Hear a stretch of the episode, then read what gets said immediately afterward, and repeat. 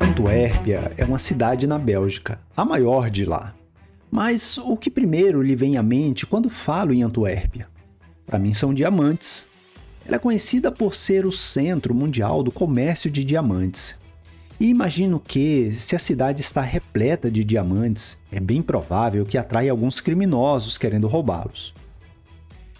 Em 2019, ocorreu um grande assalto que levou as coisas para um próximo nível. Foi num banco situado no distrito comercial de diamantes da cidade. Na manhã de segunda-feira, funcionários do banco chegaram para trabalhar e verificaram o cofre, mas havia algo errado. Chamaram a polícia, que teve que forçar a entrada no cofre, e assim perceberam que o local havia sido roubado.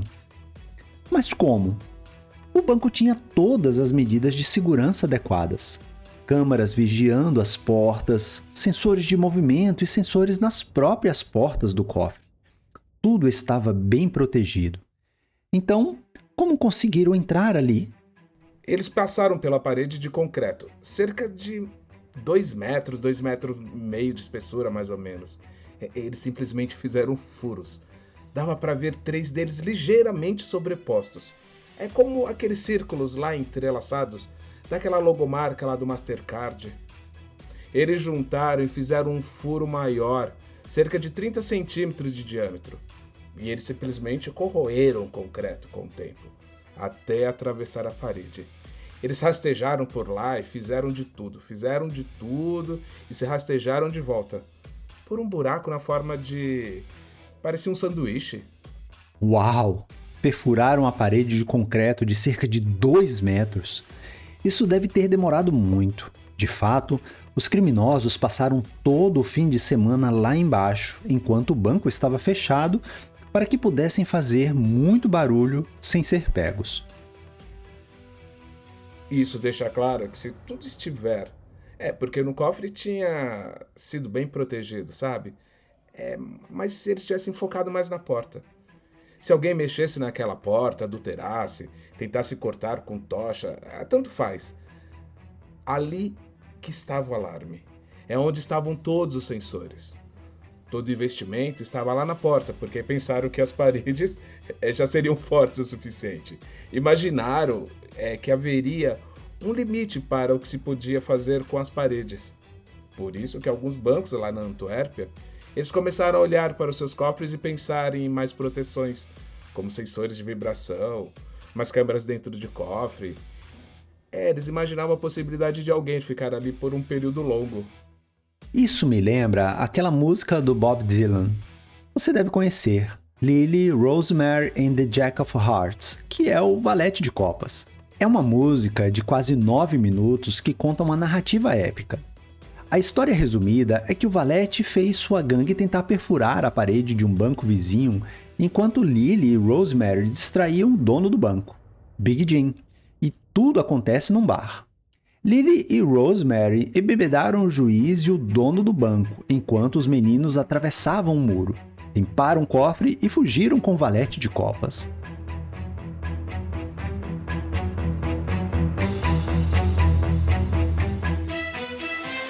Estas são histórias verdadeiras do lado obscuro da internet. Meu nome é Jack Resider e este é o Darknet Diaries. Bem, então, quem é você e o que você faz? Meu nome é Devian Holland e eu sou especialista em penetração física. Tenho mais de 10 anos em práticas de arrombamento de fechaduras, manipulação segura, entrada física, desvio físico e ensino táticas de entrada oculta.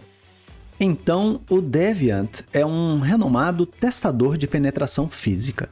Ouviremos três histórias sobre como ele invadiu edifícios neste episódio, e a terceira é a minha favorita. Então, fique ligado para ver esse desfecho, mas antes quero relembrar rapidamente como ele chegou até aqui. Eu era um cara de redes, uma pessoa de TI. Eu estava, como muitas pessoas no mundo da tecnologia, ganhando a vida principalmente com um teclado. Mas eu gostava mesmo era de fechaduras, de arrombar trancas, de contornar portas. Eu conhecia dessas táticas. É um hobby bem comum para mim. Eu tinha uns clientes. Um deles era um escritório de advocacia de porte médio. Um lugar simples, um único balcão na entrada. Eles tinham um administrador de sistemas que liderava toda a TI. E um dia o cara ficou com raiva e se mandou. Chutou o balde mesmo, bateu a porta, caiu fora. Não era um escritório de advocacia muito bom mesmo. Então eu não fiquei surpreso com isso. Mas quando ele saiu, os funcionários meio que se, se olharam pensando se ele voltaria ou não, se eles deveriam fazer algo a respeito. É, porque ele tinha todas as senhas. Eles não tinham nenhum plano de continuidade de negócios e ficaram meio perdidos. Então, eles ligaram para o Deviant para ajudar na recuperação da rede. Ele foi até lá, mas a sala de redes estava trancada e ninguém tinha a chave. Como o Deviant já tinha um pouco de prática em arrombar fechaduras, ele deu uma checada na porta. Analise e veja um escritório padrão. Prédio padrão. Tudo regular. Portas e pequenos leitores de crachás, nada sofisticado. Chegamos a uma porta sem janelas lá no final do corredor, lá na, naquela sala de TI com infra de redes. Leitor de crachá na porta, mais uma porta normal. Nada daquelas portas de data center. Eles disseram que nenhum dos crachás funcionava, nenhum do principal sócio da empresa. Aí eu disse: Ok, bem, posso tentar algo por um segundo? Aí eu olho para a porta, pego o equivalente a um desses relatórios TPS. Rasguei a capa, calcei a tranca e apenas empurrei. Eu simplesmente coloquei, deslizei a porta e ela se abriu. Daí eu disse: Cancelem o chaveiro!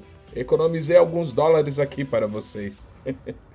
é, aí agora eu entro na sala e fui inserindo flash drives com a antiga ferramenta de inicialização lá do Windows NT. Aí fui dando boot nas máquinas e restaurando o acesso do administrador local, redefinindo as senhas. Perguntei o nome do usuário, do ex-funcionário e bloqueei. Talvez tivesse uns backups lá na conta dele, mas agora ele já não tinha mais como entrar nos sistemas. Vi que estava tudo ok agora, eu repassei todas as novas senhas e disse que mandaria a fatura. Só. É, mas eles perguntaram o que tinha feito com a porta. Aí eu disse que era uma vulnerabilidade super comum, essas coisas. Eles me chamam e me pedem para eu mostrar para os responsáveis se eu abriria as outras portas. Eu digo, claro, quer que eu mostre no seu escritório? Aí eu abri e ele ficou muito incomodado com isso. O assunto tomou conta do dia. Primeiro o administrador que levou as senhas e agora esse garoto das redes que abre todas as portas dos sócios. Isso fez com que eles o chamassem de volta ao escritório para fazer um teste completo de penetração. A empresa não gostou que as portas pudessem ser abertas apenas com um pedaço de plástico entre o trinco e a porta, e eles queriam saber o que mais no prédio não era seguro. Isso levou o Deviant a contornar mais portas, arrombar fechaduras e invadir quartos. Deviant era amigo do Dark Tangent, que é o organizador das conferências hackers DEF CON e Black Hat. O Dark Tangent disse para ele: Esse negócio de arrombar fechaduras está bombando. Você deveria fazer um treinamento na Black Hat. Faça uma proposta de treinamento na Black Hat sobre isso. Aí eu fiquei pensando. Ninguém vai pagar por isso. Aí ele disse: Confie em mim, confie em mim. Acho que isso vai explodir. Isso acabou se tornando a minha carreira. Da mistura de um escritório de advocacia com problemas e de um amigo querido que me incentivou. Essas duas forças juntas foram um pontapé para a ideia de fazer consultoria de segurança física. É, e meu principal colega nisso foi o Babak Javari. Ele e eu temos mais de uma empresa agora. É, nós fazemos treinamentos, consultorias, aconselhamentos e até arrombar cofres nas bases militares. é uma carreira e tanto, mas com algumas pequenas coisas e oportunidades que você acaba tropeçando. A primeira DEFCON que fui foi a DEFCON 17, em 2009, na Riviera. Fui lá que fui ao Lockpick Village e vi o Deviant demonstrar como funcionava a mecânica interna de uma fechadura. Ele colocou uma alavanca e uma barra tensoura na minha mão e me fez praticar como abrir. Fiquei fascinado com o que ele me ensinou naquele dia e foi aí que comprei meu primeiro conjunto de michas. A Lockpick Village cresceu desde então. Também me lembro de um concurso naquele ano em que as pessoas tentavam escapar da prisão. A premissa é que você acordou em uma prisão, mas tinha suas michas com você. Então, você tinha que, primeiro, se livrar das algemas e depois abrir a porta da cela. Depois, roubar o guarda e depois abrir a fechadura da prisão. Foi hilário. Existem milhões de maneiras de abrir uma porta trancada. Você nem sempre precisa escolher. Naquele escritório de advocacia, parece que as travas estavam instaladas incorretamente, porque bastava fazer um calço com um pedaço de plástico entre a porta e a moldura. Também já vi portas instaladas do lado contrário, onde as dobradiças ficam do lado de fora.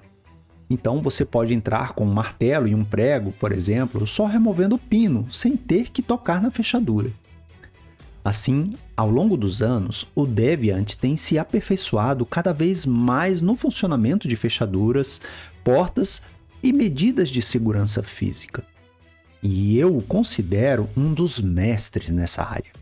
Na verdade, acredito que o Deviant deu mais palestras em conferências de segurança do que qualquer outra pessoa. Alguém fez as contas e acho que disseram que uma das poucas pessoas que palestrou mais do que eu foi o falecido, o maravilhoso Dan, o Dan Kaminsky. Mas eu diria assim para qualquer convite, dirigindo, voando, porque eu adoro falar sobre isso. É verdade que está na moda, mas realmente já ultrapassa 300 ou 400 palestras. E a última vez que contamos, ó, já faz um tempo. 300 ou 400 palestras sobre testes de penetração física? Caramba! Como vou colocar isso tudo no episódio de uma hora? Ah, acho que eu tenho um plano. Vou fazer uma pausa, jogar Elden Ring por umas 200 horas e depois assistir ao máximo de vídeos dele para selecionar alguns destaques.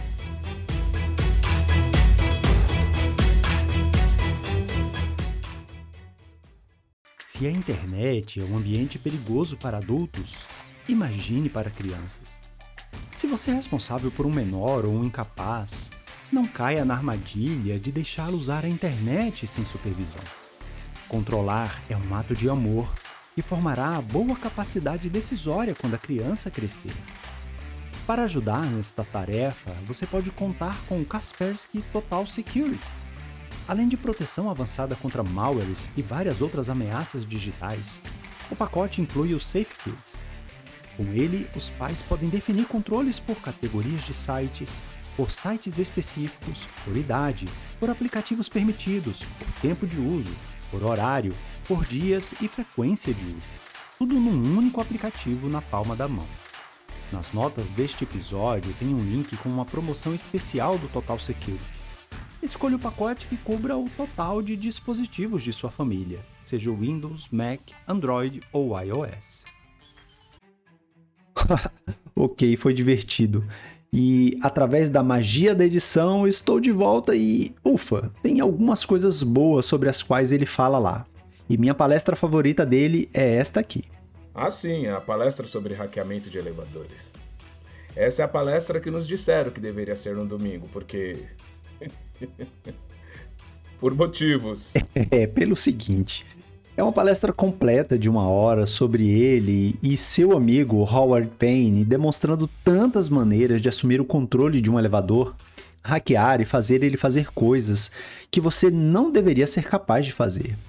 Mas, como se tratava de uma palestra em Las Vegas, onde há muitos elevadores, a DEFCON ficou um pouco preocupada com o que as pessoas fariam com essa informação. Então, adiaram a palestra para o último dia, para a última palestra do último dia, quando as pessoas já estariam voltando para casa. Então, foi uma espécie de palestra escondida, onde a maioria dos participantes do evento tinham ido embora já. Mas é o vídeo mais assistido de todos os vídeos da DEFCON no YouTube e, portanto, não é mais segredo. Acho que você também deveria assistir a este vídeo sobre hackeamento de elevadores. Isso fará você ter uma outra visão sobre eles. Por exemplo, você poderia estar em um elevador onde não conseguiria chegar a determinados andares a menos que passasse um cartão-chave. O Deviant consegue burlar isso.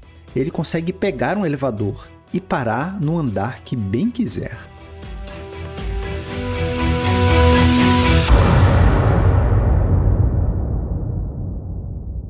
Ele mostra que existem algumas chaves comuns que muitos elevadores usam e que não são difíceis de conseguir. Então, os elevadores não são tão seguros quanto você pensa.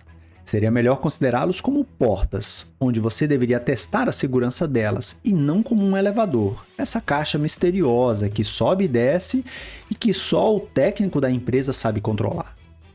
É uma daquelas coisas que eu nunca pensei que precisava proteger em seu prédio ou escritório, e isso é o que é divertido com o Deviant. Ele tem todo esse conhecimento de como contornar as medidas de segurança física e adora ensinar isso para os outros.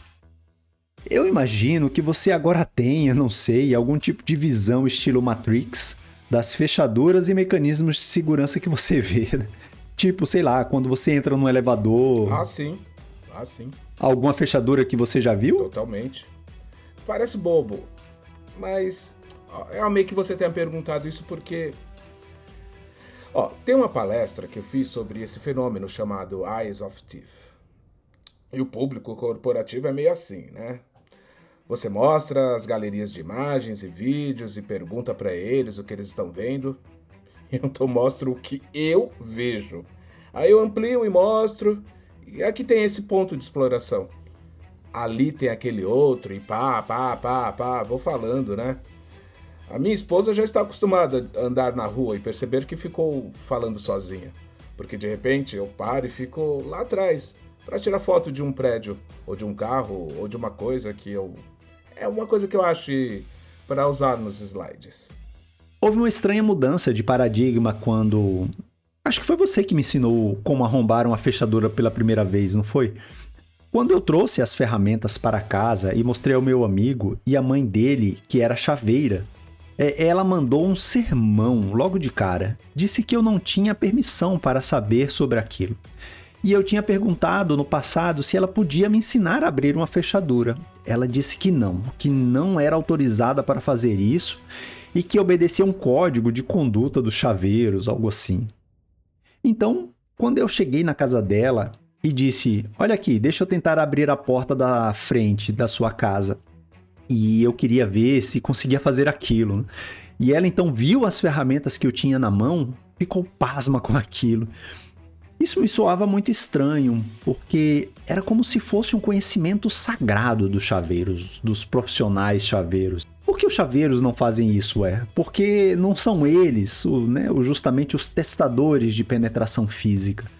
Além de ter sido fácil, é como você disse naquele trabalho que teve eles precisam de um chaveiro, mas não pensaram até então na necessidade de testar a segurança física. Além disso, os próprios chaveiros não se consideram esse tipo de profissional. Por que será que existe essa lacuna aí, né? O que, é que você acha sobre isso? Eu acho que é só uma questão de mentalidade antiquada dos chaveiros, é de proteção do conhecimento, essas coisas. Se você estiver falando sobre um teste de penetração, o valor não está no sucesso do testador em invadir, é mais no relatório de conhecimento entregue. E eles vão distribuindo esse conhecimento.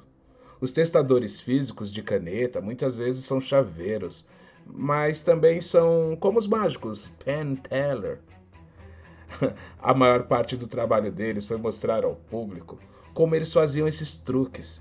Tem uns mágicos que acham que, que isso estraga tudo, que tira todo o brilho, mas eu acho que mostrar a execução se for bem elegante, bem feito, ah, isso deixa o público muito, muito impressionado. ah, e isso é o mesmo conosco. Eu posso mostrar como funciona.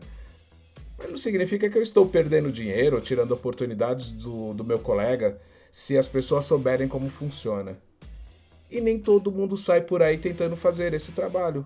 Existe, como você mesmo disse, esse tipo de conhecimento um pouquinho mais abrangente, que deve ser capaz de andar por algum lugar e já de cara ir notando cada pequeno detalhe, coisa que vem com os anos de experiência. Por isso que eu não fiquei surpreso e nem desapontado com a mãe do seu amigo. Durante muito tempo, essa cultura estava profundamente enraizada no comércio. Mas agora não existem mais bloqueios para o conhecimento. Então, realmente, por que, que os chaveiros não fazem teste de penetração? Sinceramente, acredito que muitos deles, mesmo com o conhecimento que possuem, eles não conseguem fazer o que fazemos e ganhar muito com isso, porque é um modelo de negócio bem diferente. Hum, isso é bastante interessante para mim. Se você quiser que alguém invada um lugar para você, chame um chaveiro. Se você quiser que alguém invada o local e mostre como fez isso, chame um testador de penetração física. Embora o conjunto de habilidades de ambas as funções se sobreponha em muitas áreas, na verdade são apenas duas mentalidades diferentes. Quando você vai contratar uma avaliação física, está comprando o percentual de sucesso de acessos. Mas nós nunca deixamos de entrar. A gente sempre consegue. 100% de sucesso. Pois é, 100% de sucesso na entrada de prédios. Conseguimos entrar em todos que já vimos, às vezes rapidamente, às vezes demora um pouco. A questão é: fomos detectados? Existe uma resposta? Quão eficaz essa resposta? Conseguimos manobrar a resposta e escapar dela? Bem, chega de tagarelice. Vamos entrar na história e ouvir como é uma missão do Deviant para invadir prédios. Essa primeira história começa onde o Deviant foi contratado para invadir um prédio e testar sua segurança.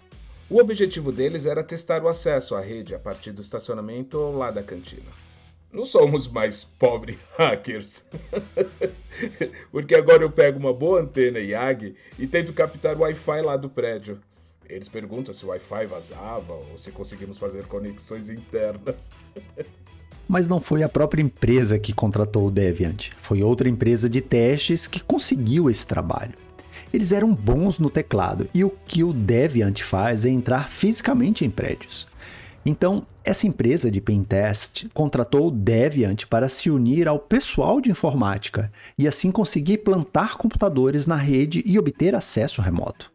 Eles iriam entrar no prédio comigo, encontrar uma porta de rede não utilizada ou comprometer alguma coisa de uma sala de conferência e testar se tinham filtragem de MAC, se conseguiam ou não ingressar na rede com o dispositivo. Eles iriam testar se conseguiam deixar um mini computador sem monitor plugado e depois obter acesso. Então ele não tinha experiência de acesso físico. Esse era o seu trabalho, conseguir Correto.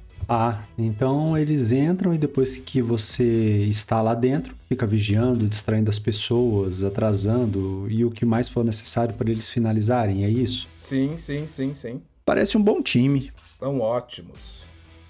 São dois conjuntos de altas habilidades juntos, muito legal. É, realmente. É um relacionamento mutuamente benéfico. E isso nos permite especializar, focar naquilo que realmente somos bons. É, e eu não sou mais um atacante de teclado atualmente. E isso alivia muita dor de cabeça e de responsabilidades da equipe de consultores. Eles dizem que não vão mexer no elevador. Não se sentem preparados para isso. Daí, aí eu faço a minha parte. E como mais você contribui nesse casamento? Ó, eu levei uma pequena sacola comigo com as ferramentas de bypass e algumas chaves Misha. E chaves para elevador.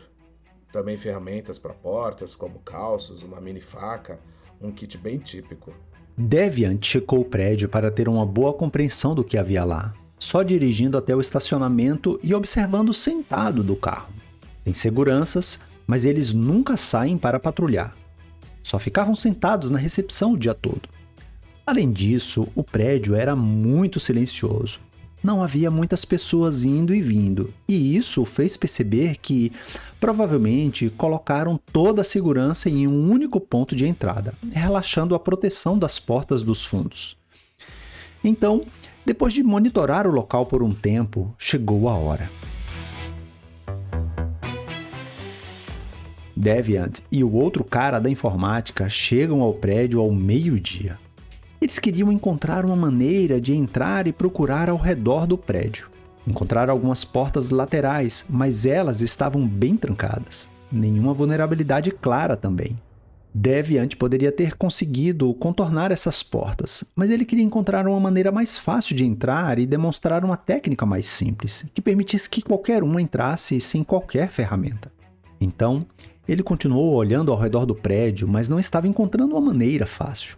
Todas as portas estavam bem trancadas e nenhuma janela estava aberta. Nenhuma porta mal instalada nem nada.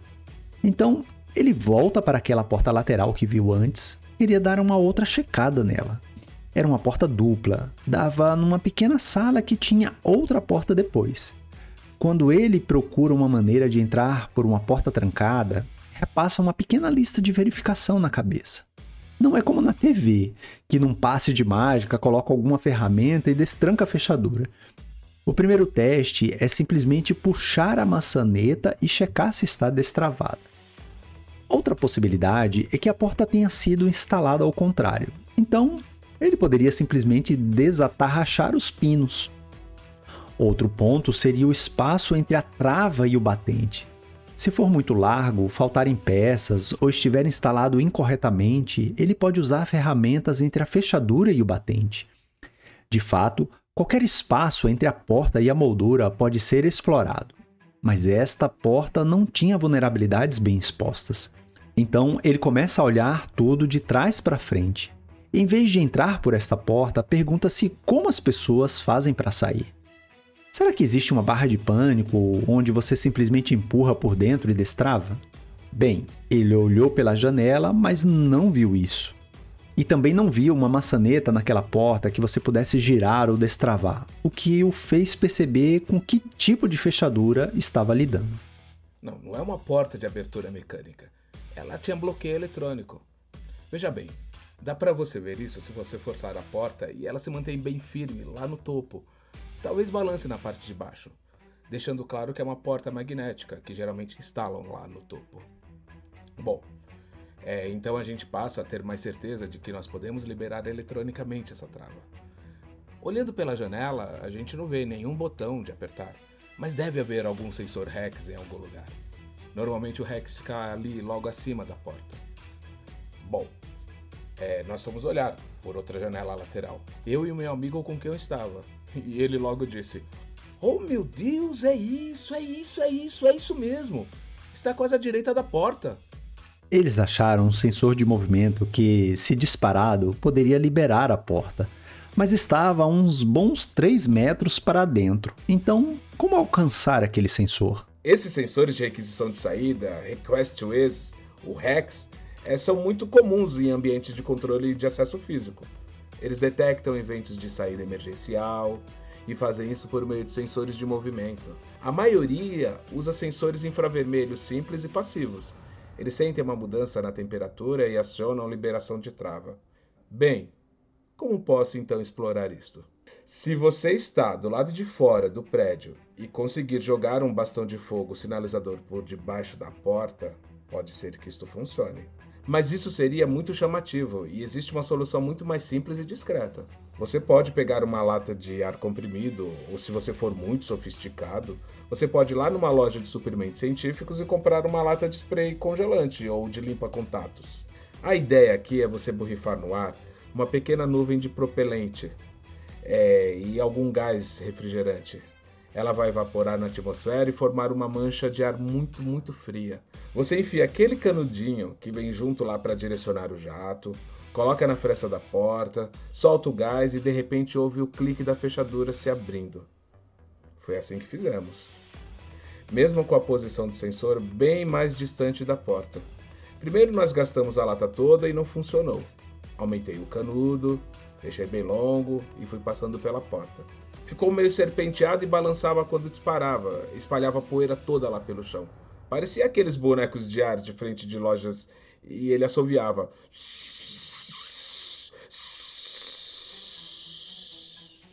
Subia poeira e dava para notar a nuvem de ar se espalhando. Você passou isso tudo por baixo da porta, pelo chão? Sim. Tivemos que ficar bem abaixados para manter o mais reto possível no chão. E ele ficava fazendo as curvas. Aí eu acabei seguindo e abri a porta. E você sabe que abriu pelo clique? Sim, e graças a Deus também, porque já estávamos por uns bons 45 minutos cutucando e cutucando e voltando para a base. Ok, então deu certo entrar no prédio e agora eles precisavam encontrar um ponto de rede livre para o outro cara conectar seu computador e tentar invadir a rede. Encontramos uma pequena sala de conferências.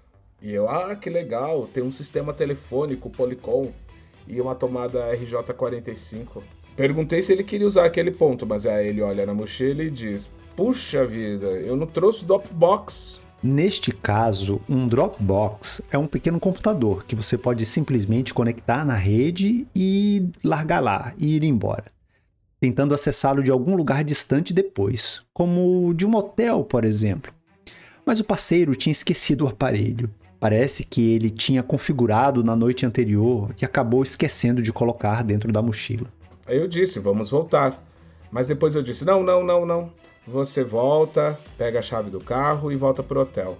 Não, não vou sair daqui. Demoramos demais peidando naquela porta. Então eu vou ficar aqui e colocar você de volta quando chegar. O hotel ficava a uns 10 minutos de distância, então seria pelo menos uma meia hora de espera. Ele perguntou se eu iria ficar ali mesmo, esperando na sala de conferências, e eu disse que não. Eu iria encontrar um outro lugar para me esconder. Então eu dei uma olhada lá em volta e comecei a procurar um escritório vazio ou talvez um armário de zelador. Se o zelador não estiver por perto, você pode arrombar o armário dele e ficar sentado lá em silêncio, porque os guardas não vão inspecionar logo ali.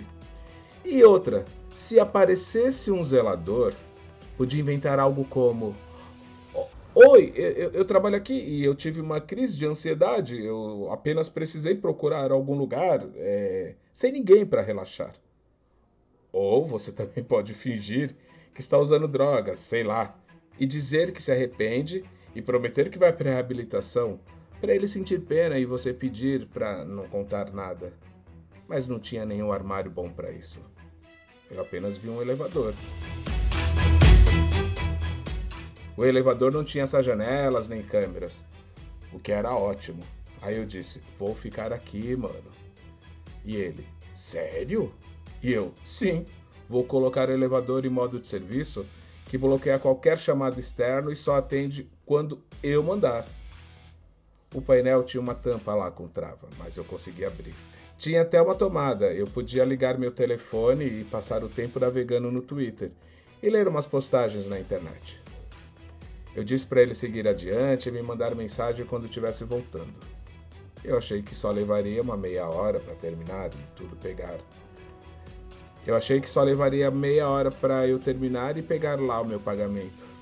O tempo foi passando e eu fui mandando mensagens para ele. Ei, hey, cara, cadê você?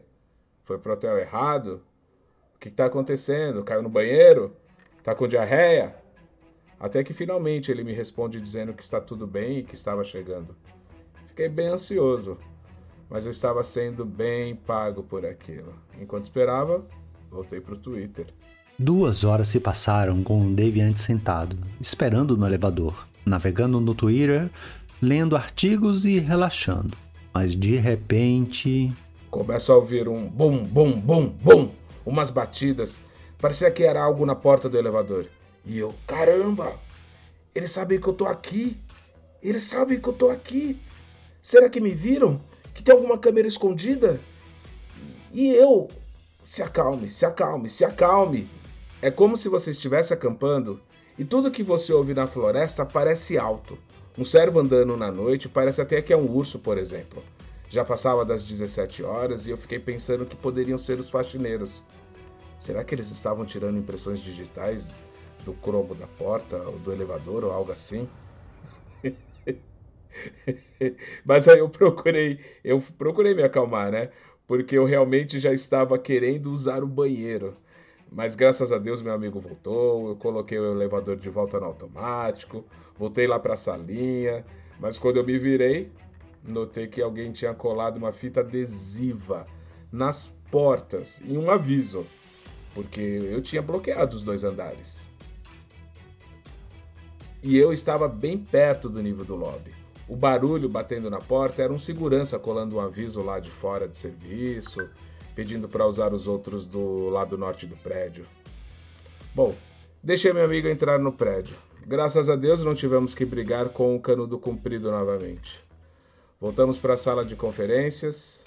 Bom, mais demos uns seis passos no corredor quando De repente vemos um guarda. Só tinha gente ali naquele horário. Depois das 17, chamaria muita atenção por conta do prédio vazio.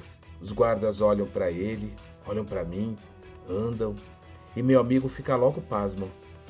Mas o guarda olhou para o crachá da minha roupa, escrito Otis, e disse: Vocês chegaram rápido. Eu tenho uma variedade de pequenos crachá nas minhas coisas, e tinha colocado da Otis enquanto estava no elevador. Aproveitei e entrei na onda. pois é, soubemos que vocês estavam com problemas e eles me tiraram de outro serviço para vir para cá. Vocês têm um serviço de elite com a Otis. Fala para mim o que houve aí. Ele disse: Vou te explicar. E foi nos levando para o elevador que ainda estava com um cartaz colado na porta. Ele deu uma resmungada, tipo: Esse troço maldito. Recebi um monte de ligações, mas gostei do que fizeram. Eles gastaram para resolver isso logo. E eu em seguida. O complicado é que vocês não têm um elevador adicional aqui, né? Eu imagino que seu telefone não tenha parado de tocar. E ele diz: até que não tem muita gente aqui, mas sim, reclamaram mesmo. E aí eu disse: Deixa eu ver o que dá para fazer aqui. Aí eu tirei minhas chaves. Nesse ponto conquistei as armadilhas da legitimidade. Tenho credenciais, tenho a simpatia dele, reforço quanto ele penou com o problema e vou tirando as ferramentas do meu bolso e que funcionam no sistema. Se você estiver num estacionamento e olhar alguém com um blazer vermelho provavelmente vai acreditar que ele é um manobrista.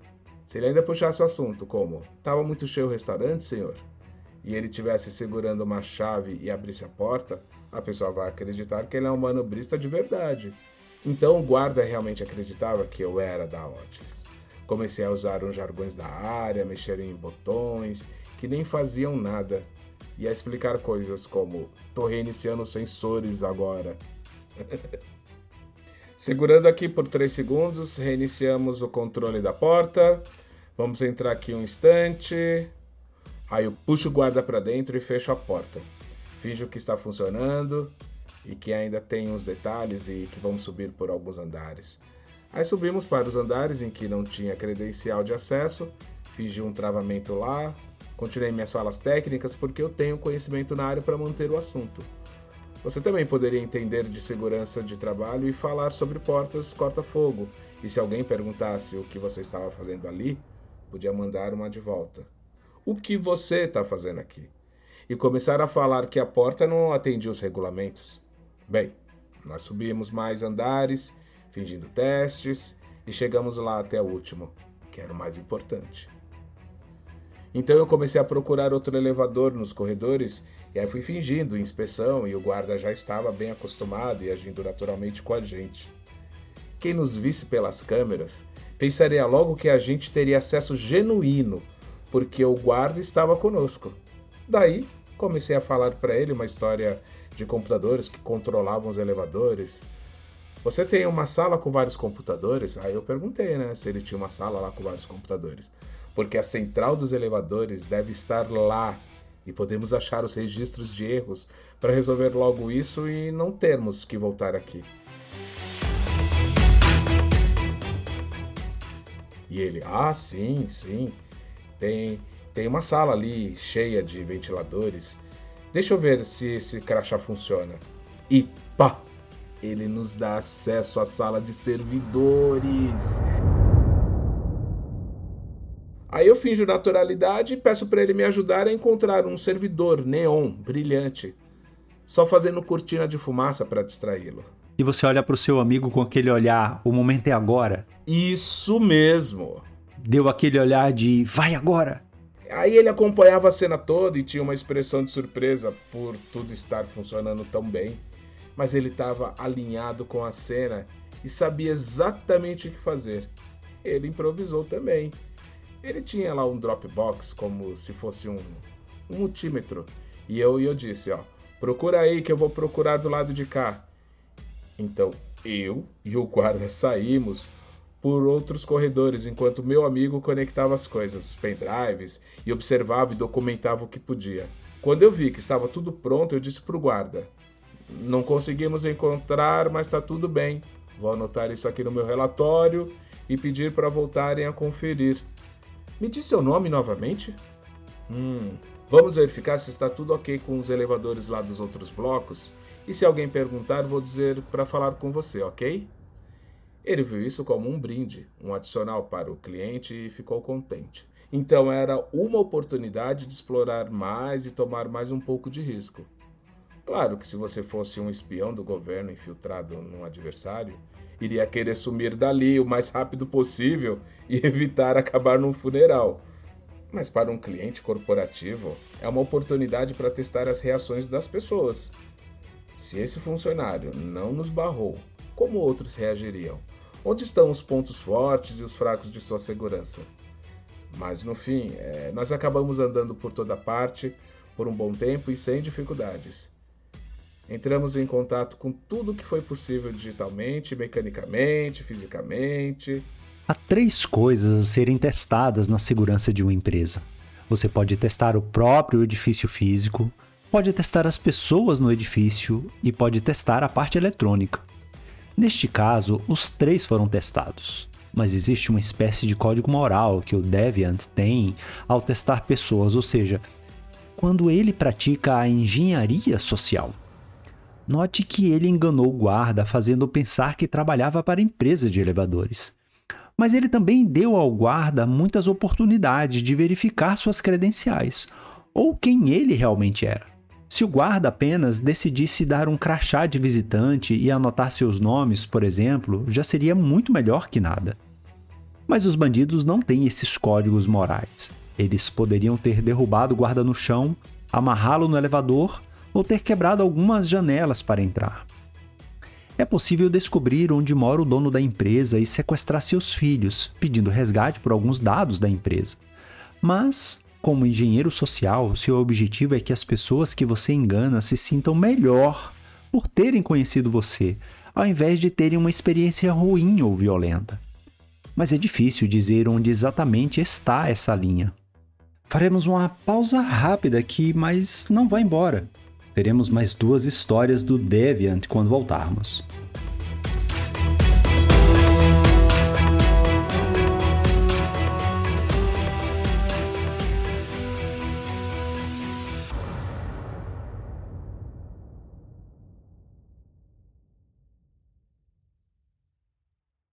Neste ponto, você deve estar se perguntando se as populares fechaduras eletrônicas são seguras.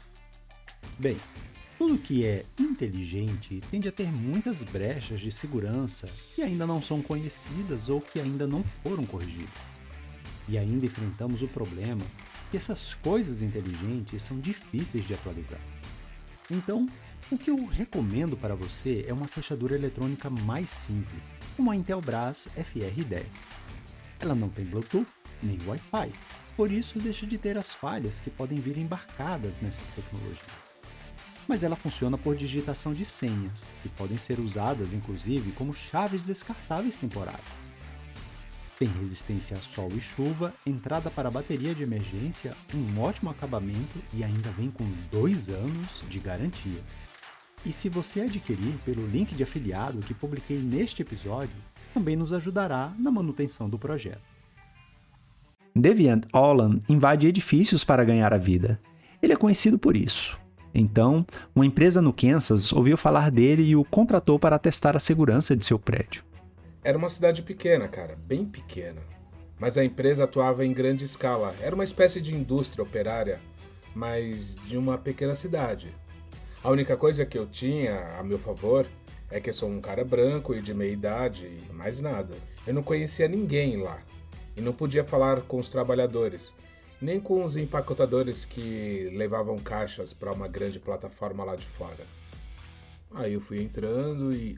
Ufa! Vamos ver no que dá, né? Num lugar tão longe, ele teve que pegar um avião e alugar um carro para dirigir até lá. Ele não foi sozinho, é claro. Tinha duas outras pessoas formando o time de invasão. E um deles tinha levado seu cachorro junto. Ela era uma cadela de busca e resgate, incrível, tão perfeitamente treinada. Você podia soltá-la da coleira e ela sabia os comandos para onde ela poderia correr, onde ficar escondida na floresta. Então, primeiro ele era um cara andando e segurando a coleira.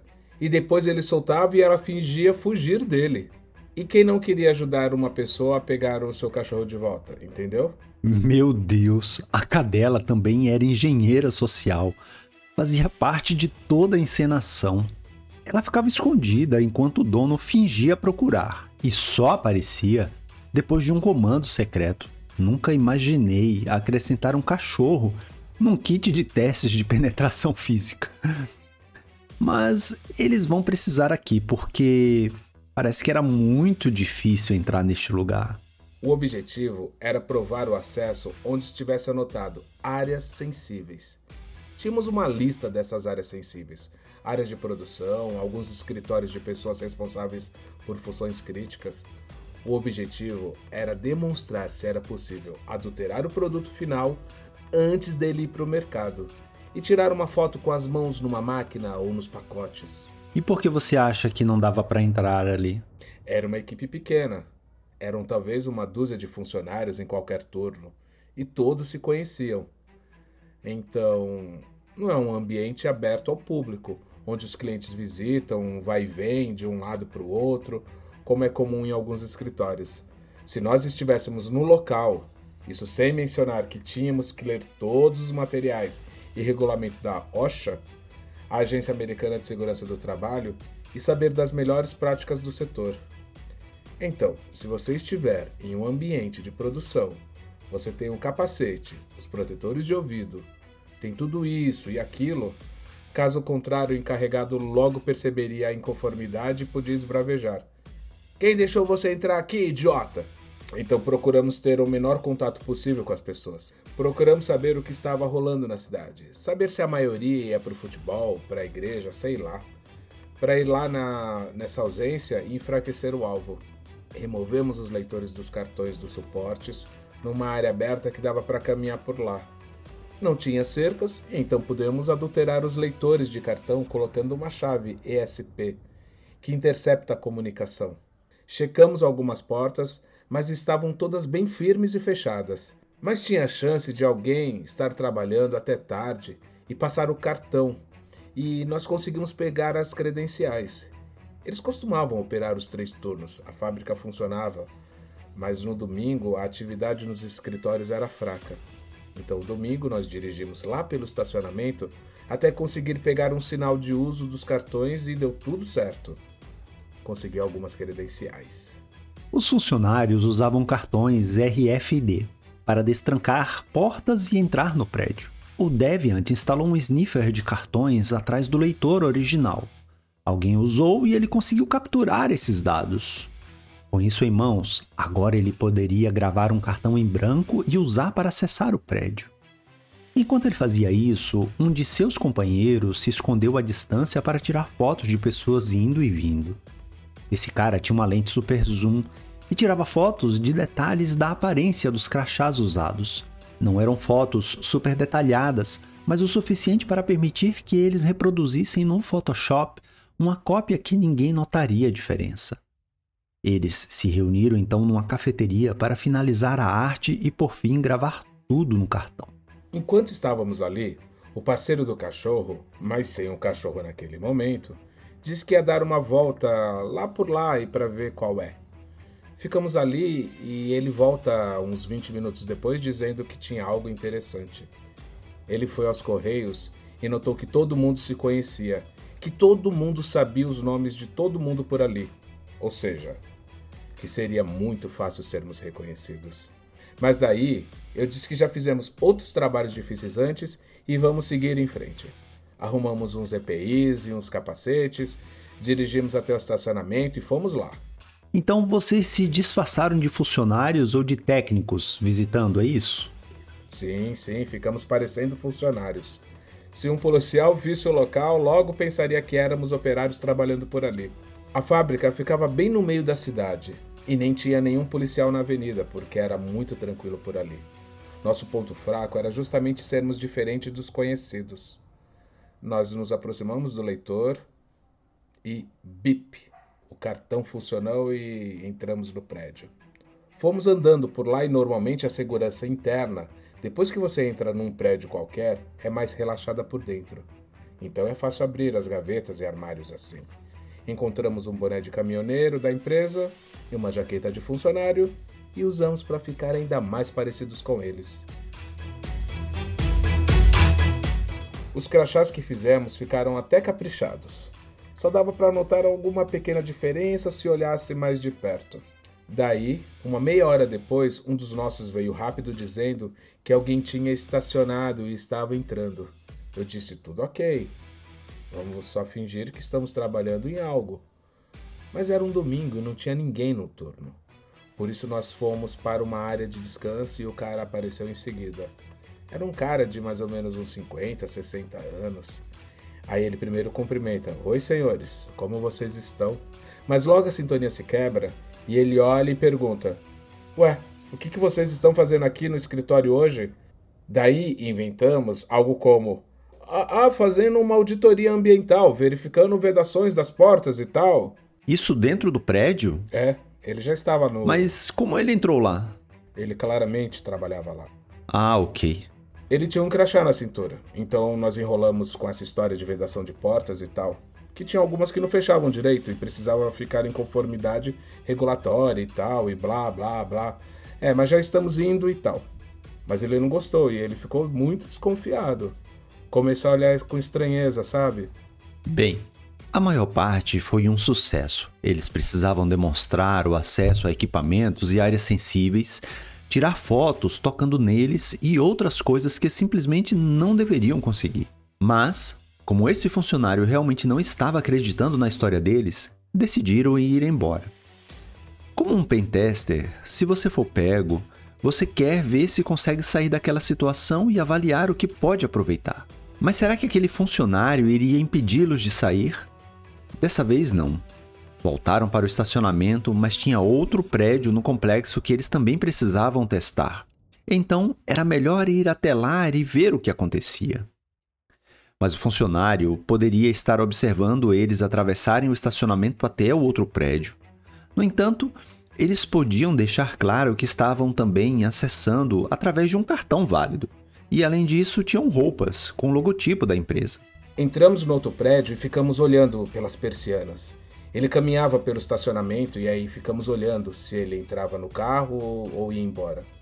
Mas ele ficou inspecionando o ambiente e em seguida veio para o outro prédio. Aí eu, ai meu Deus, tamo frito. Nos separamos e ele abordou dois de nós e disse: Oi, senhores. Vou fazer a mesma pergunta que fiz antes. O que vocês estão fazendo aqui no prédio? Começamos a mesma história e ele interrompeu e disse: não, não, não. Quem contratou vocês para fazer esse trabalho? Daí dissemos que foi a Francis, a Francis do RH. E ela nos trouxe, e aí ele mais uma vez interrompeu. Não sei se a Francis teria trazido vocês aqui. Vou ter que tentar ligar para ela. Ele ficou tentando ligar, mas não conseguia falar com ela. E nós mudamos o argumento dizendo: Veja só. E, e Francis foi um nome que vocês inventaram? Não, não. A gente sabia. A gente verificou a equipe deles e sabíamos alguns nomes. Daí mudamos o argumento dizendo: olha, a Kate, a Kate da fábrica de Wyoming, a Kate sabe que estamos aqui. E aí ele disse: Hum, eu trabalho com a Kate há muito tempo. Kate pode ter dito algo sobre a gente nova e eu não ter ouvido. Bom, vou ligar para Kate. E a gente? Ai meu Deus. Ele vai continuar tentando e se não der certo falar com alguém, vai acabar ligando para a polícia. Isso vai dar ruim. Deviant e sua equipe foram capturados. Todas as janelas de oportunidade para sair daquela situação estavam fechadas e era hora de confessar e mostrar o cartão de escape.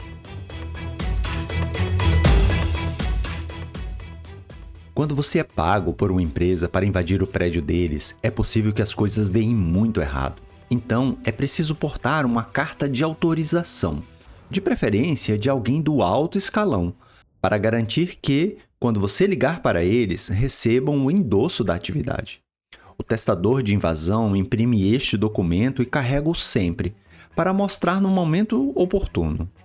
Só que alguns testadores fazem é imprimir um número falso, colocam o nome correto do chefe da segurança, ou seja lá quem for, mas com o número de telefone de alguém que, na verdade, está esperando para agir como se fosse aquela pessoa. Deviant viu que aquele funcionário já tinha o número de todo mundo em seu telefone e pensou que o cartão de escape falso não funcionaria com ele. Então, ele decidiu dar o verdadeiro e esta foi a primeira e única vez que o Deviant foi pego neste nível, a ponto de ter que confessar tudo assim. Quando eu mostrei o cartão de escape, ele disse que conhecia a pessoa, mas que não ligaria para o número que tinha no papel, mas para o que ele tinha na agenda. Ele conseguiu fazer a ligação e obteve a confirmação que nos autorizava. Fantástico! Ele foi muito perspicaz em não confiar no número dado e procurar os seus próprios contatos. O chefe da segurança deve ter feito muitos elogios para ele, por ter conseguido desmascarar os invasores. Deviant então ficou curioso e perguntou: Como você nos descobriu? Ele disse: Bem, eu estava no trabalho hoje. Mas eu estava passando de carro e notei vocês entrando no prédio. Bem na hora que passava pela porta, aí eu pensei que aquilo não estava certo. Então desci uns dois quarteirões e decidi voltar. Fiquei pensando que tipo de ligação emocional que ele tinha com o escritório, porque ele nos viu, sei lá, a uns 200 metros de distância. Nem dava para reconhecer naquela distância, mas ele decidiu dar a volta e averiguar. Mas ele trabalhava na empresa, sei lá, uns 38 anos e ele tinha uma ligação emocional muito forte. Por isso que ele se importava. A empresa era muito importante para ele como uma pessoa e ele não aceitava nenhuma conversa que não fosse muito bem consolidada. Nada era suficiente para ele permitir uma pessoa nova ali. Por exemplo, nem que fosse um jardineiro contratado do vizinho, do seu quintal, dizendo: Ah, eu tô por aqui cuidando do jardim e eu vou podar as plantas para você também. Hum, para ele era como se estivesse invadindo seu quintal. Se isso acontecesse, ele bateria na porta do vizinho para checar. Então foi assim que ele nos pegou. Pegamos o cartão falso, mas vimos que não daria certo. Esse cara é ligado, ele é esperto, ele recebeu muitos elogios por isso. E ele foi profissional o tempo todo. Não tentou nos atacar, não fez ameaças, apenas caminhou lentamente atrás de nós. Bem, então eles foram pegos e acabou por aí, certo? Não. Eles disseram: Ei, bom trabalho, você nos pegou, mas agora não conte para mais ninguém porque nós vamos voltar mais tarde e tentar ver se mais alguém vai nos pegar. Saímos por algumas horas, fomos almoçar, voltamos e entramos novamente. Mas em uns 45 minutos, uma outra pessoa apareceu. Eu nem interagi com essa pessoa. Foi só meio que passando por trás deles e um logo se virou, veio e ele perguntou: Opa, posso ajudá-los? Que, que vocês estão fazendo aqui? E a gente, ah, filho da puta. Mas aquele foi um ótimo dia porque aquele pequeno empreendimento, no meio de lugar nenhum, tinha um baita encarregado de segurança. Ele frequentava os eventos de seguranças como a DEFCON, a Black Hat, e assistia várias palestras como a minha. Ele investia e atualizava suas fechaduras e suas credenciais de controle de acesso. E logo ele sacou a nossa tática dizendo: Ah, você clonou, você usou o SP.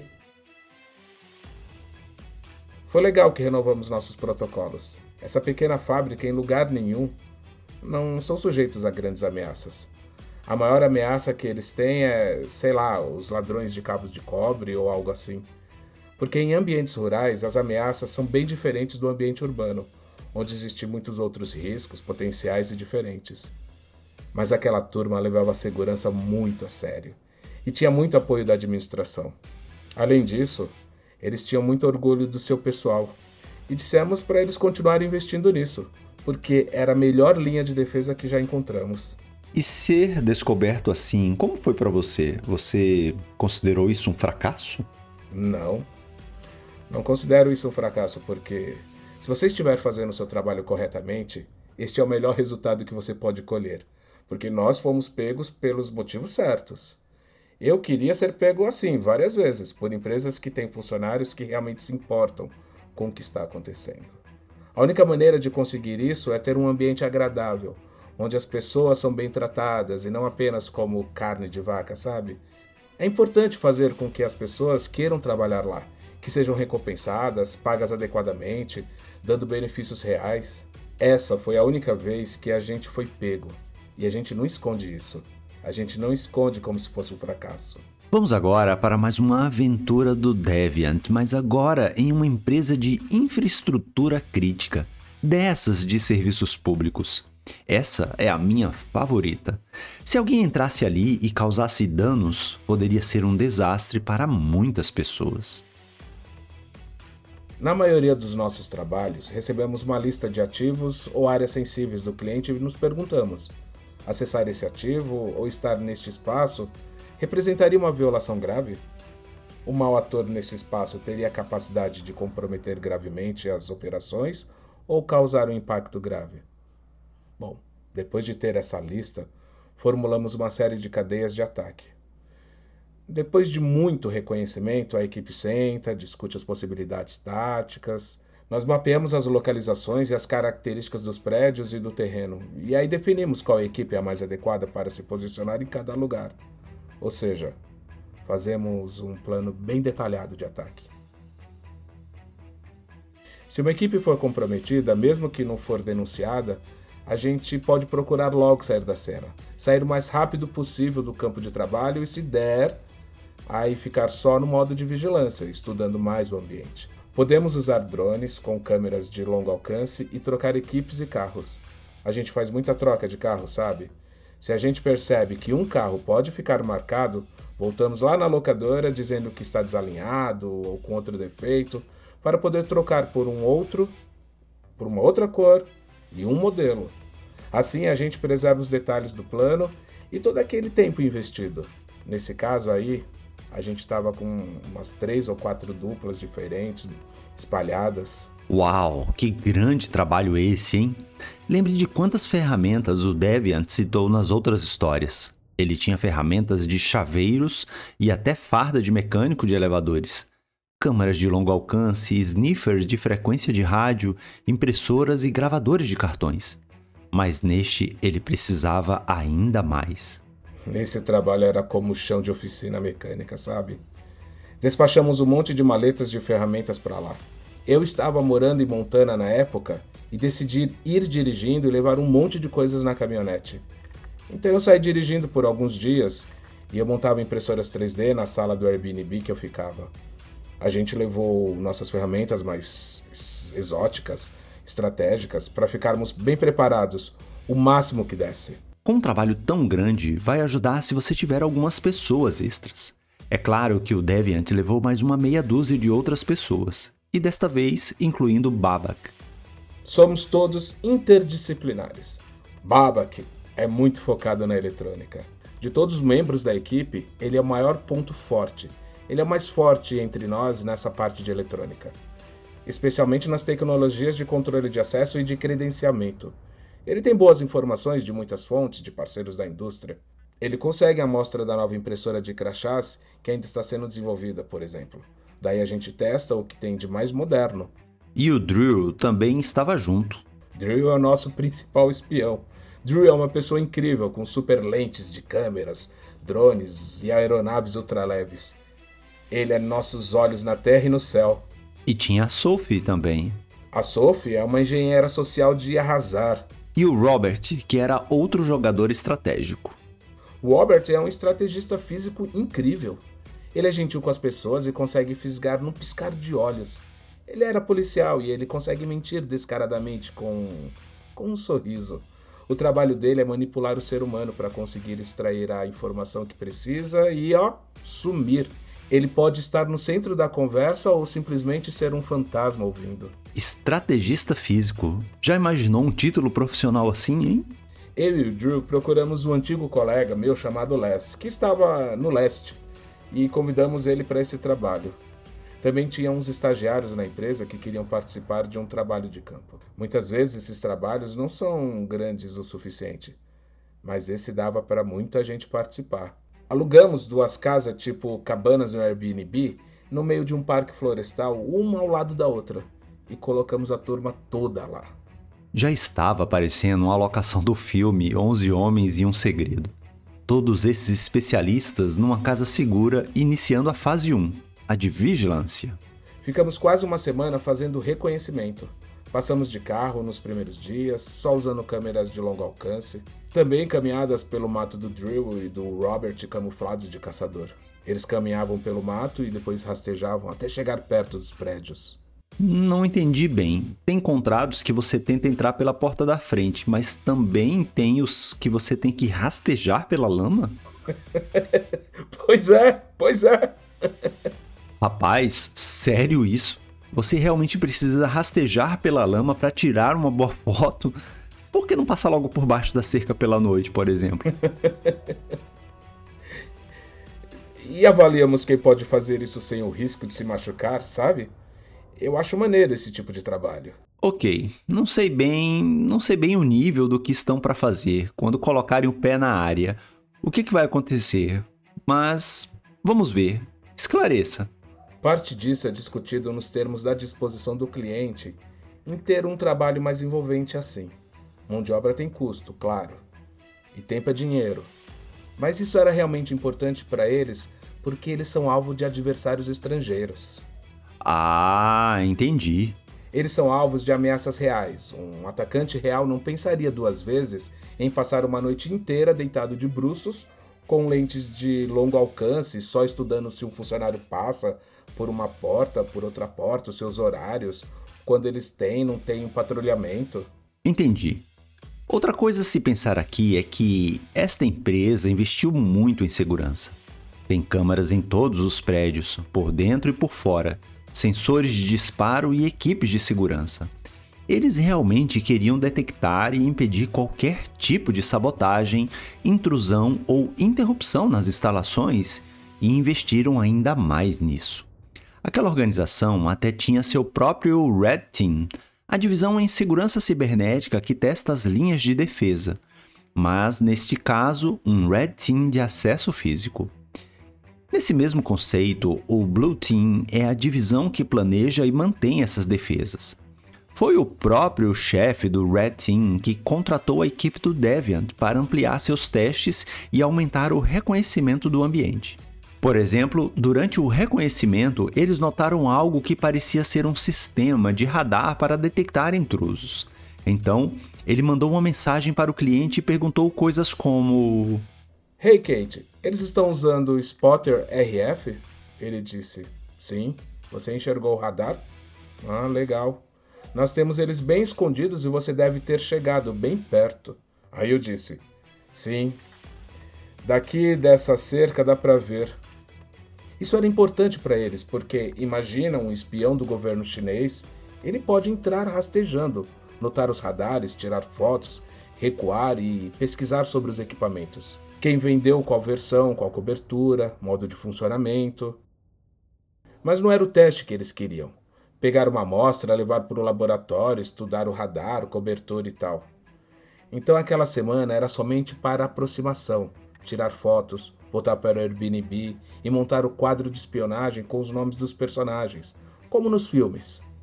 A gente dava nome como esse é o móvel 2 e íamos inventando nomes tinha uma ótima foto com um monte de gente e um dos guardas ali no meio encarava a câmera usando binóculos. Parecia que estava olhando para a gente. Alguns desses guardas são realmente muito atentos. Ele devia ter visto algo e ele ficou inspecionando de longe. Mas Rob e Drill, eles ficaram imóveis nos trajes Gilead, sabe? Eles ficaram ali paradinhos por uma hora. Trajes guile são aquelas capas que soldados usam e parece uma capa de planta e musgo que fazem camuflagem com a vegetação. Se você ficar parado, parece um arbusto. Muito louco usarem isso. Mas eles não estão só vigiando o local fisicamente. Sophie também está tentando se infiltrar entre as pessoas lá dentro. Ela tenta obter informações que fossem úteis no processo. Criou um perfil falso nas redes sociais e começou a tentar se conectar com pessoas que trabalham lá. O trabalho envolvido na criação de um perfil falso não é trivial. É bem difícil criar um LinkedIn falso ou qualquer coisa falsa hoje em dia que pareça legítima, porque você precisa ter história lá. Você precisa ter conexões. É como cultivar uma planta. Você tem que criar esses perfis e depois regá-los. Você volta, se conecta e faz postagens. Se conecta a essas pessoas e interage com elas. Só meses e anos depois que ficam razoáveis. E você talvez use um deles em um trabalho e acabe se queimando por um motivo qualquer. E já se foi o perfil, o perfil já era. Não dá mais para usar. É um ano e meio de trabalho perdido. Então, ela foi se relacionando, adicionando pessoas, comentando, pedindo acesso a fotos privadas, descobrindo momentos sociais, como uma festa de pizza que a empresa daria na sexta-feira, esse tipo de coisa. Então, depois de quase uma semana do lado de fora e vigiando aquele prédio de alta segurança, eles concluíram que era um lugar completamente seguro. Eles encontraram uma pequena área que podiam acessar, mas nada muito significante. Conseguimos achar um ponto em que era viável passar pela linha da cerca. Como prova de conceito, é, uma pequena equipe faz isso durante a noite. Eles rastejam até a vala da terra, na parte onde a terra é compactada, mas num ponto em que não estava muito. Daí eles abriram uma trincheira debaixo da cerca, usando pequenas ferramentas mesmo, sabe? É, e foram tirando pedras com as mãos. Eles viram que era possível passar por debaixo da cerca. Passaram, tiraram uma foto do outro lado e voltaram. Mas eles ainda estavam em construção naquela parte. E eu, quando relatei para o meu contato, ele disse: Ah, você deve estar do lado norte. Essa parte ainda toda vai ser concretada na linha de cerca. Os sensores de movimento da cerca também não tinham pegado nada. Eles estavam cientes que era uma área que ainda estava em reforma. Então não era uma vulnerabilidade real por ali. Bem, então, a única maneira de entrar naquele lugar seria por onde todo mundo entra, pelo posto de controle de veículos. Aquele lugar tinha cercas bem altas, arame farpado, câmeras, sensores de vibração, radar. Era um controle bem rígido e estabelecido. Não era moleza vencer aquilo tudo. Era como se você estivesse numa base militar. Era uma área civil, mas com toda a pegada militar de acesso. Se você tivesse uma credencial funcional, podia dirigir até o posto de controle de veículos, receber um carregamento e dali mesmo voltar. Se você não tivesse alguma credencial, tinha que ir até o prédio de visitantes, um barraco minúsculo, e alguém ali faria uma triagem. Sem credencial não tinha como entrar, mas sempre tem um jeitinho, não é? Tinham algumas obras em andamento e o Deviant conseguiu entrar na área de construção só para vigiar o portão da frente. Ali ele conseguiu alguns bons vídeos de como exatamente funcionavam os postos de controle de veículos. Descobrimos algo interessante. Os funcionários chegam segurando seus crachás, eles apresentam para um guarda que olha, dá sinal positivo para seguir.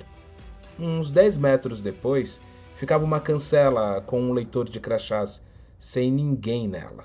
Eles passavam o crachá, bipava e a cancela abria. Mas essas cancelas têm sensores de passagem. Ela só fecha depois de ter certeza que o veículo passou para não cometer erros e bater no carro, sabe?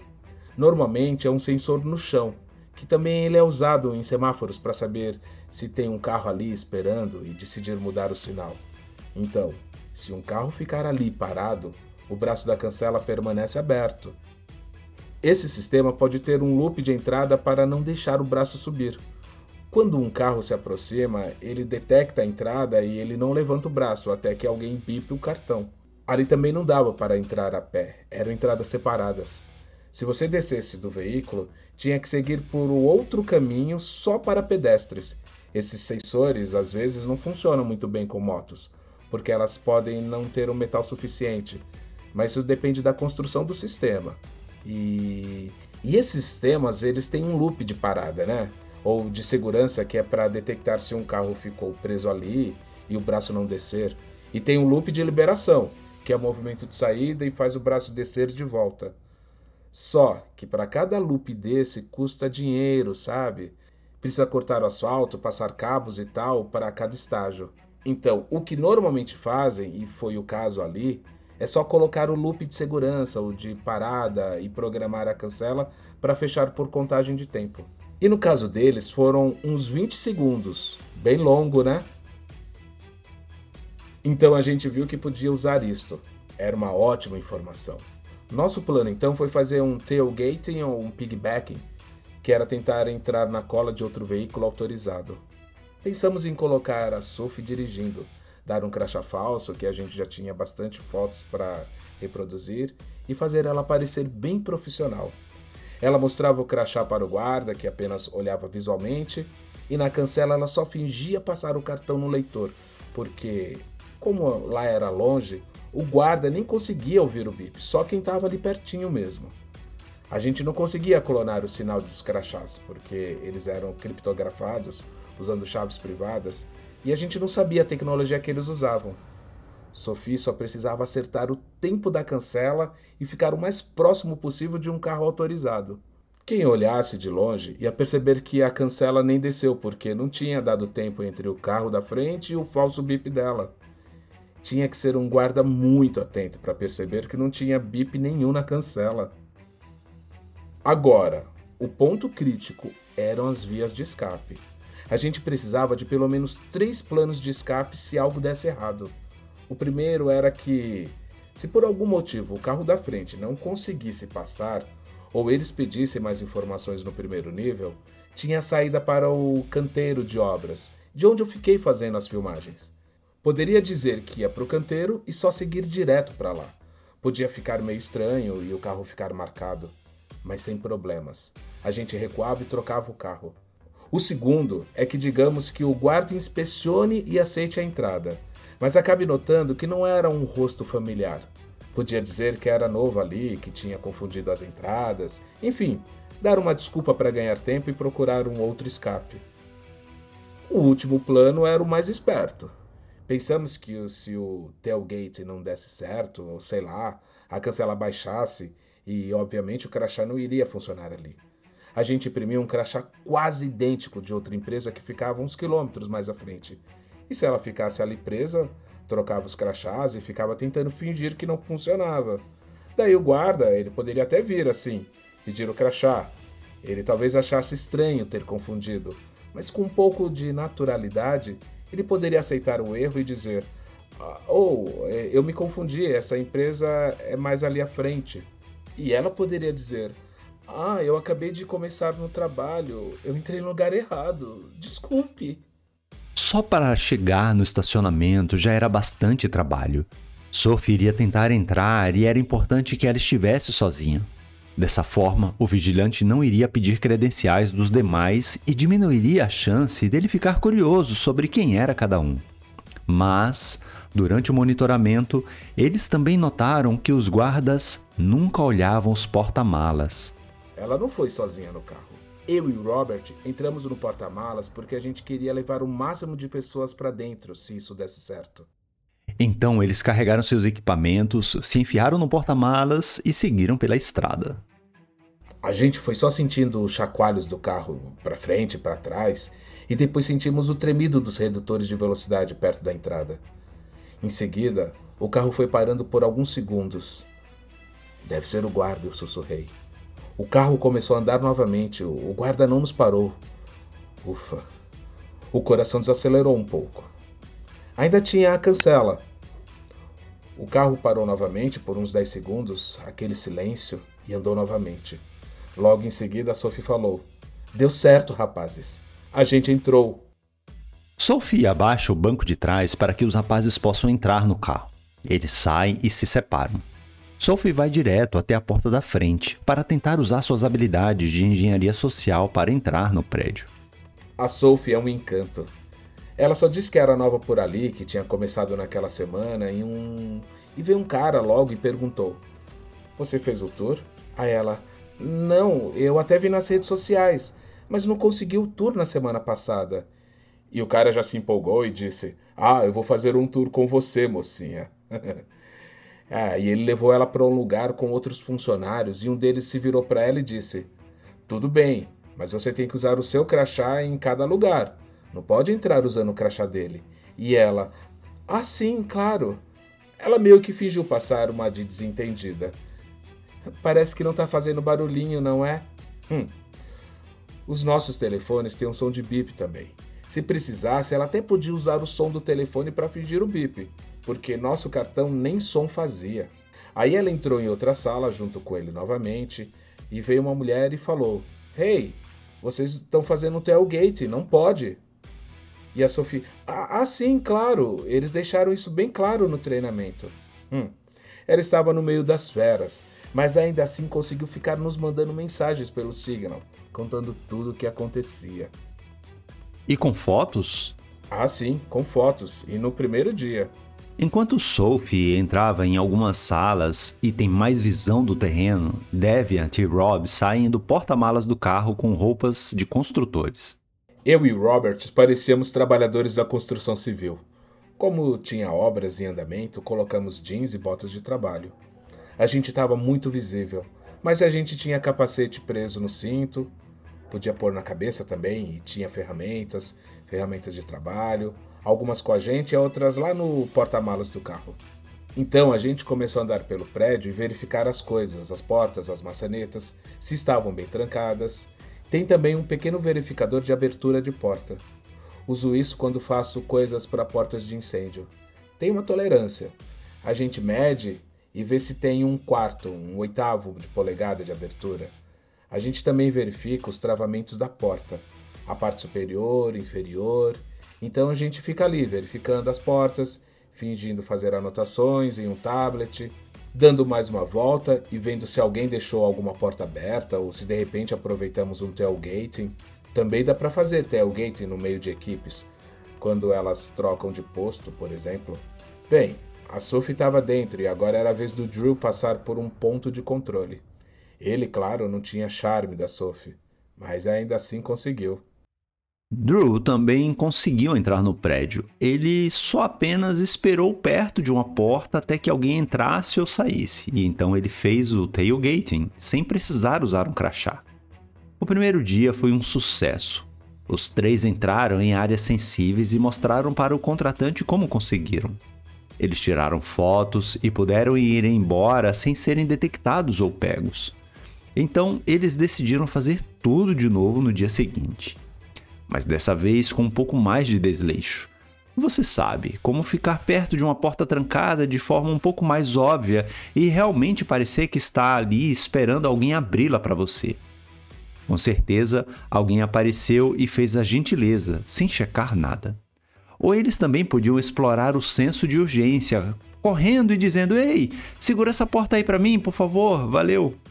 Foi chocante. Depois de estarmos dentro, como ninguém realmente nos checava nem desconfiava. O perímetro externo deles era muito seguro, mas parecia que essa era a principal camada de defesa. Para proteger adequadamente um edifício, você precisa implementar uma defesa mais profunda e não apenas no portão da frente, mas nas outras portas adentro. Eles já tinham alcançado todos seus objetivos, entrando em todas as áreas sensíveis anotadas. Depois eu disse: Vamos avacalhar. Vamos curtir um pouco e pedir acesso até sem ser educado. Tipo, mandar num tom de ordem: Ei, hey, segura essa porta aí! E ainda continuamos entrando em todo lugar. E ainda mandando fotos por contratante perguntando: Ei, quer que entre mais aonde? Aí começamos a fazer coisas absurdas, como colocar um calço para a porta não fechar. É, e esse era um sinal grave que deveria chamar muita atenção. Será que alguém ia ver aquilo e avisar para a segurança? Quanto ruído a gente tinha que fazer para alguém acionar a segurança? Começamos a espalhar calços nas portas. Se uma porta ficasse mais de 30 segundos aberta, um guarda tinha que ir verificar. Então eles começaram a sair em ronda e a se perguntar o que estava acontecendo. Por que os funcionários estavam sendo tão chatos de repente?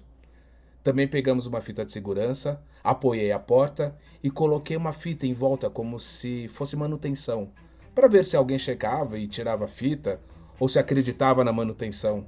Isso numa porta de saída? Não. É uma porta interna que dava numa sala de máquinas. Era sensível. Os guardas tiveram que escalar para um supervisor dar a ordem e tirar a fita e só tentar descobrir mais tarde quem fez aquilo. Ou seja, a gente ainda não tinha sido pego. Nós continuamos, interagimos com alguns guardas e questionamos: Ei, quem tirou a fita dali da porta? Aí eles olhavam para o crachá e aceitavam a interação. Daí entrei numa chamada 3 com um cliente e perguntei: O que você quer que a gente faça mais aqui? A gente só vai pedindo ajuda, diz que não é desse departamento e tal, e ninguém desconfia. Daí ele perguntou: Você comentou antes algo sobre ataques destrutivos, que podia também testar uma ação destrutiva? Vai em frente. Fure alguma porta ou algo assim? E eu? Damos treinamentos disso para socorristas e militares. Como sacar o cilindro de uma porta, por exemplo. Dá para perfurar, sacar o cilindro e abrir a porta. Faz um pouco de barulho e estraga a porta, claro, mas dá para fazer. Eles autorizaram fazer umas duas portas e deram uma margem de valor para a gente não ultrapassar os danos. eu peguei logo uma gigante. Eu fui numa loja de ferramentas e comprei um martelete Makita com uma alça grande na lateral. E aí eu comprei algumas brocas de aço rápido. Tem gravado. Tem uma filmagem que o Robert fez no celular dele e eu em HD. Eu tava perforando a fechadura o cliente estava tentando dar alguma vitória para o seu time. E ele lá no SOC, só assistindo, vendo tudo, olhando a reação do seu pessoal. Ele chamou um operador de telas e disse: Hey Chris, você pode dar uma olhada no monitor 17? Pode centralizar aquilo ali? E depois olha ali a tela grande. O que, que está acontecendo ali fora no prédio 6? Tem o Sheridan ali? Você viu alguma ordem de serviço? Tem alguma manutenção de portas? Ou algo assim lá no prédio 6 hoje? Esse prédio já não estava todo pronto? O pessoal deles começava a vasculhar os papéis e ficavam incertos. Eles vinham crescendo tanto ali e visto tantas obras que achavam que era mais uma coisa comum acontecendo. E o cliente manda mensagem para a gente dizendo que eles estavam nos olhando pelo CFTV, mas que ainda assim estava tudo ok. Eu deixei a furadeira ali no chão. A porta disparou alarme e eu fingi nem ligar. A gente tentava de tudo, fazia a maior bagunça e nada dos caras. Depois de alguns alarmes disparando, uh, uh, uh, alguns guardas finalmente apareceram. Não nos escondemos nada. As ferramentas ali, a mostra e o Robert e eu levantamos e ainda mandamos um: Oi? Pois não? Precisando de alguma coisa aqui? Eles ficaram sem jeito e disseram: Ah, vocês é, não estavam trabalhando ali no prédio 6? E agora? Estão aqui? O Albert já colocou a mão no bolso de trás, preparando o cartão de escape. Mas eu mandei num tom firme: Ué, o que parece que a gente está fazendo aqui? Isso desconcertou o guarda. Ele olhou para o rádio que o Robert tinha roubado de um caminhão, olhou para o crachá e disse: é, estão trabalhando. Vocês podem pedir desbloqueio remoto pelo rádio. Não precisa que a gente venha até aqui. Basta pedir pelo rádio. E a coisa virou totalmente. Ele ainda disse no rádio: Estou aqui no armazém com o pessoal do Sheridan. Você pode abrir o lado leste? E a porta fica verde e ele diz pra gente: Viu? Só precisa pedir no rádio. Basta chamar, cara. Faça isso, senão fica disparando os alarmes. E nós, ah, sim, claro, valeu, valeu, sim. e a história foi ficando assim mais louca. Daí eu peguei um carrinho de golfe e comecei a dirigir por ali. E demorou, porque eles nos olhavam, portando rádios e nos deixavam seguir. Depois peguei uma bicicleta, porque algumas pessoas iam pedalando para lá. Daí peguei uma bike de alguém, saí andando para ver se alguém se para ver se alguém notava, né? E se reclamava que uma bicicleta tinha sido roubada, mas nada. Mas até que finalmente alguém achou estranho. Acho que pensaram que eu tinha algum problema mental. Porque um começou a falar um pro outro. Esse cara de bike aqui. E, e depois, o cara da bike, o que tava, o que tava no carrinho. Só assim notei que uma caminhonete branca começou a me procurar pela área. Isso tudo deixou eles tão distraídos foi como a perseguição do O.J. Simpson. Eles começaram a aparecer com carros piscando luz, mas eu entrava em lugares que os carros não conseguiam. Passava no meio dos prédios e eles tinham que dar a volta. a segurança toda ficou focada e o resto do time foi fazendo check-in nos outros alvos restantes. Foram entrando em salas uma por uma, tirando fotos enquanto os guardas perseguiam quem? O maluco aqui. Vários outros alarmes dispararam que um supervisor que estava lá no folga no dia, ele ia recebendo porta 21, porta 17, porta 17 de novo. Porta 55, porta 7, 6. Ele ficou sem entender o que estava rolando. Tentou telefonar, mas ninguém atendia. E ele foi dirigindo para lá. Quando chegou, tentou entender o que estava acontecendo com as portas. Mas o foco era a perseguição do maluco. E ele chegou esbravejando sobre um monte de alertas vermelhos nas portas. O que é isso tudo aqui? E os guardas. É, é, hum, hum, é... E ele. Preste atenção em suas telas. Todos esses eventos de entrada em vermelho, vocês precisam olhar o que é cada um. E no rádio dizia: Móvel 6, cuidado, cara da bicicleta. E o supervisor: Analise os eventos das portas. E um deles disse: O cara da bicicleta pode ser uma cortina de fumaça. E só assim foi que eles realmente começaram a nos inspecionar de verdade. Foi preciso isso tudo. Eu só desci da bike num ponto e os carros foram chegando e os guardas foram saltando.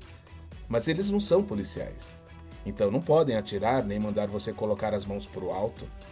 Só falaram de longe: Rei, hey, senhor, pode parar, por favor? Eu parei e perguntei: O que foi, pessoal? O que está rolando? E eles: Sente-se no meio-fio, por favor. Então eu peguei o cartão de escape e entreguei. E um deles era um ex-militar. E logo disse: Ah, pessoal, é um exercício. Está tudo bem. Vejam. Uma das equipes simplesmente entrou no carro e foi embora, sem dificuldades. Mas a equipe de segurança pegou a terceira equipe e perguntou se eles deveriam estar ali. Eles responderam: Não, mas obrigado por perguntar. Estivemos aqui a semana toda e ninguém perguntou nada. E assim finalizamos esse teste. O cliente adorou ouvir todas as diferentes maneiras em que sua segurança foi derrotada durante toda aquela semana e começaram a melhorar todos esses processos. Foi um ótimo exercício de treinamento para todos os envolvidos ali e eles agradeceram bastante a forma de olhar diferente para as coisas. Foi uma grande lição. Espero que depois de ouvir este programa, você também comece a ver as coisas de formas diferentes. Não precisa viver com medo, mas é preciso viver consciente. Sou fã de Amanda Palmer. Ela é uma musicista e poetisa bem legal e fala sobre como não é função do artista fazer você sentir alegria o tempo todo. Na verdade, é trabalho do artista levar você a lugares mais sombrios. E se você já ouviu a música dela, sabe que ela é boa nisso. Mas a escuridão não é assustadora porque ela é escura em si, mas porque talvez você esteja sozinho lá. Gosto de lembrar as pessoas que se formos nesses lugares sombrios, no sentido de lugares desconhecidos, mas com amigos e pessoas queridas, você perceberá que a escuridão não é tão assustadora só porque é escura, mas só porque você ainda não sabia o que tinha ali.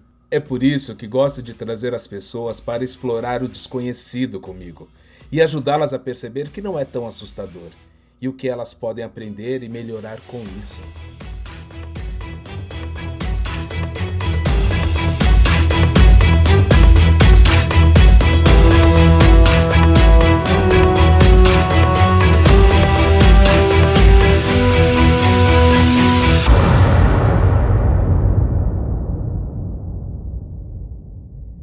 Grande obrigado ao Devian Olan por vir ao programa e compartilhar essas histórias conosco. É fácil encontrá-lo online, basta procurar pelo seu nome, que se soletra D-E-V-I-A-N-T espaço O-L-L-A-M, Devian Olan. Ele também está no YouTube, no Instagram, no Mastodon, Blue Sky e X. Você também pode visitar o site dele, que se soletra D-E V-I-A-T-I-N-G, devianting.net. Os links estarão aqui na descrição do programa também. Este show é feito por mim, o enferrujado Jack Resider. Contos da Dark Web é uma versão autorizada em português do podcast Darknet Diaries e produzida por mim, Neil Vedder, que também faz a voz do Jack. Meu muito obrigado ao convidado deste episódio, meu grande amigo Babu, que fez a voz do Devian. Ele olhou para os crachás e para o rádio do Robert. Ele olhou para os crachás e para e pro... Ai, meu Deus, eu tô falando rádio. Ele olhou pros crachás e pro. É trava-língua, você saca, né? Aconteceu comigo ontem, né? Eu também embolei ali. Eu não consegui alternar as duas palavras. Tá.